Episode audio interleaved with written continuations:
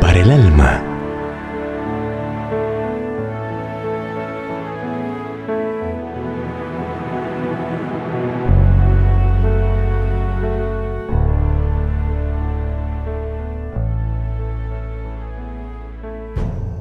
como obra Dios.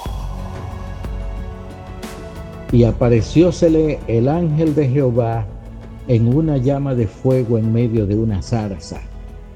Y él miró y vio que la zarza ardía en fuego y la zarza no se consumía.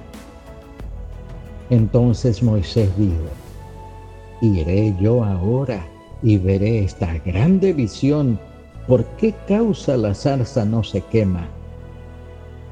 Y viendo Jehová que iba a ver, llamólo Dios de en medio de la zarza y dijo, Moisés, Moisés. Y él respondió, heme aquí.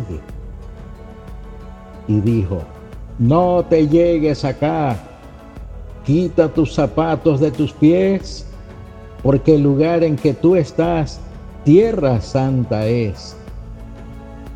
Y dijo, yo soy el Dios de tu Padre, Dios de Abraham, Dios de Isaac, Dios de Jacob. Entonces Moisés cubrió su rostro porque tuvo miedo de mirar a Dios. Y dijo Jehová, bien he visto la aflicción de mi pueblo que está en Egipto, y he oído su clamor a causa de sus exactores, pues tengo conocidas sus angustias.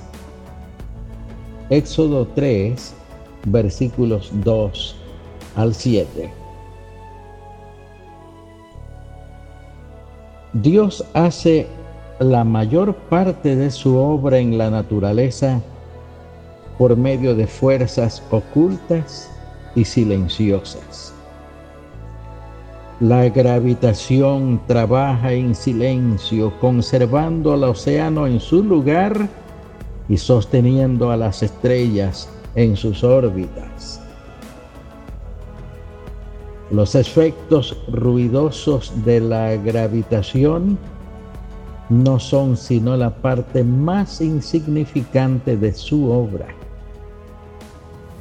Los rayos del sol, invisible y silenciosamente, levantan 3 billones de toneladas de agua cada minuto y proveen el agua de todos los ríos del mundo. El ruido de las cataratas no representa sino una parte infinitesimal de su fuerza. El relámpago es una pequeñísima parte de la obra de Dios por medio de la electricidad. El terremoto es una pequeña porción de la obra geológica de Dios. El torbellino es solo una parte insignificante de lo que el aire hace en el mundo. Un día, mientras estaba parado sobre un risco contemplando el mar tempestuoso, advertí el oleaje ascendiendo desde la profundidad echando espuma y lanzándose sobre la costa con estrépito.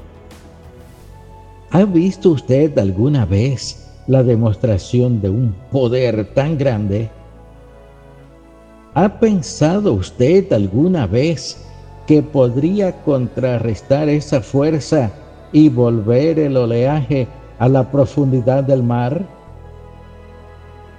¿Ha observado alguna vez las nubes plomizas y considerado el centelleo del relámpago y ha pensado que con su propia fuerza podría cambiar el curso? Aún más tonto y vano sería pensar que usted podría cambiar los propósitos de Dios.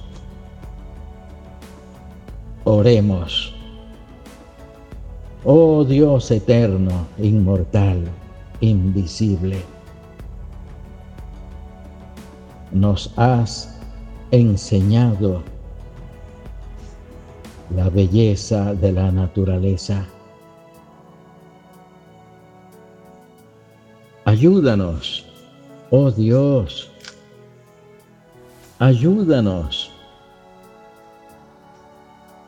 para que tu divina providencia, que la vemos en la diminuta hormiga y en las infinitas constelaciones, pasando por las vistosas flores, las aves cantoras y mis hermanos humanos, podamos ver en ellos siempre tu augusta majestad.